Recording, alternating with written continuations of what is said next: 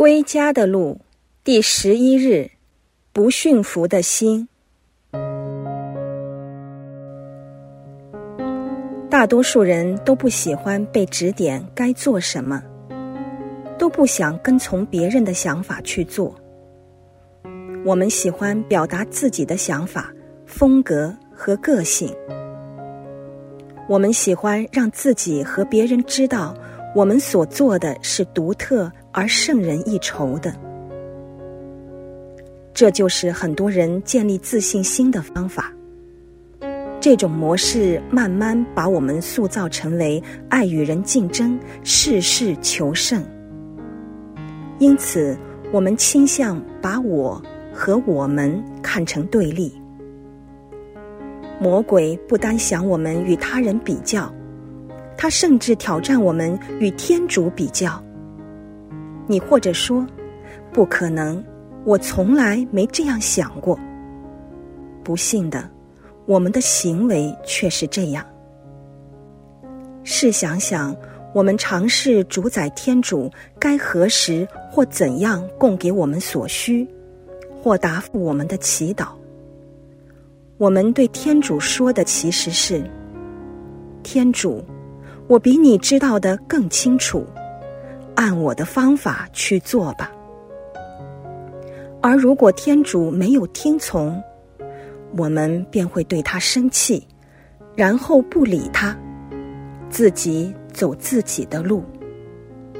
这不就是我们惯常的行为吗？我们在与天主比赛。质疑天主为我们所安排的是否真的最好？我们这种做法就是尝试做自己的天主。听起来是不是有点耳熟？是的，这就是亚当和厄娃的故事。魔鬼哄骗他们，耳诱他们成为自己的天主。以下是蛇。引诱恶娃吃禁果时说的话，《创世纪》第三章四至五节是这样写的：“你们绝不会死，因为天主知道你们那天吃了这果子，你们的眼就会开了，将如同天主一样知道善恶。”的确，天主想我们知道善恶。了解我们相信的是什么，知道自己的立场，以及不容易被他人缩摆。然而，这与我们服从天主是没有抵触的。事实上，全然交托，让天主做主，是我们最安全的选择。因为天主知道一切，而他只想我们得到最好的。老实说，我们还可投靠谁呢？但这是需要用信德的眼光才能看得到的。我们必须把目光扩阔一点，不能只着眼于这世界的状况以及我们自身的处境。我们可以一个比喻去明白这一点。有谁会比汽车设计师更了解汽车的性能以及如何保养？那么，又有谁会比创造万物的天主更了解他所创造的每一个人？天主固然把我们每个人都造得独一无二，但是我们也是按着他的肖像所受造。作为我们的肖像提供者。天主的版权是需要被尊重的，让我们不要侵犯他本来应有的权利，去依照他的设计，把我们最好的潜能发挥出来。天主的行径比我们的行径优胜，这是我们所有人都经验过的。但当我们的骄傲抬起头来时，我们就会重复犯上相同错误，即以我们的方法行事。每当我们不读圣经，或不相信圣经，远离教会，或不肯用时间去聆听圣神的提示，我们其实就在远方游荡。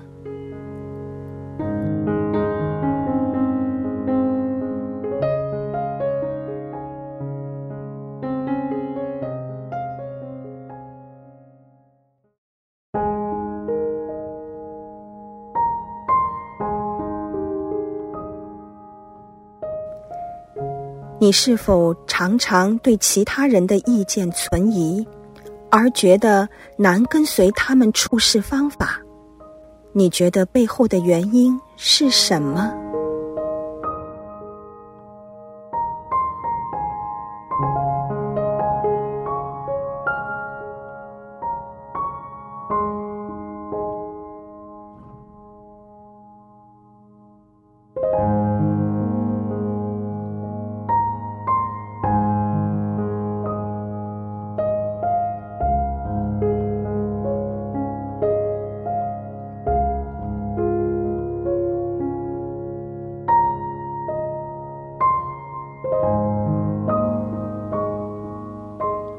你是否害怕天主的做法与你的做法不同，而惧怕聆听天主的声音呢？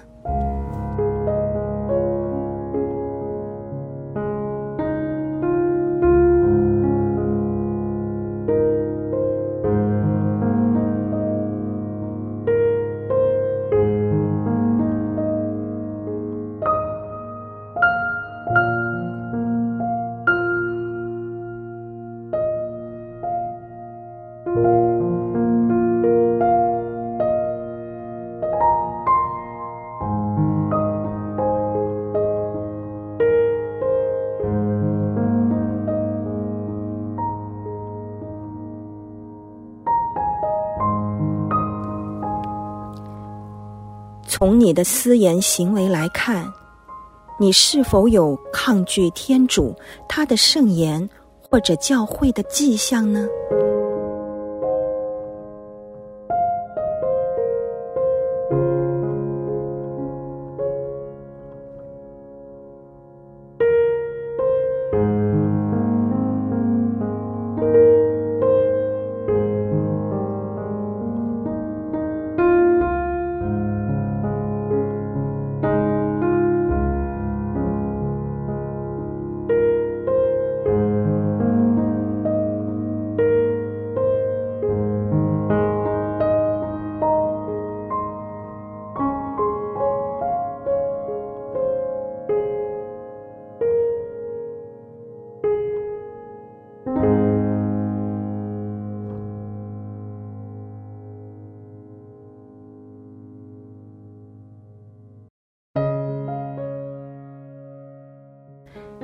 仁慈的阿爸父，到了今天，我才发现，我对你的不信任，竟然如同远祖父母当年对你的伤害一样。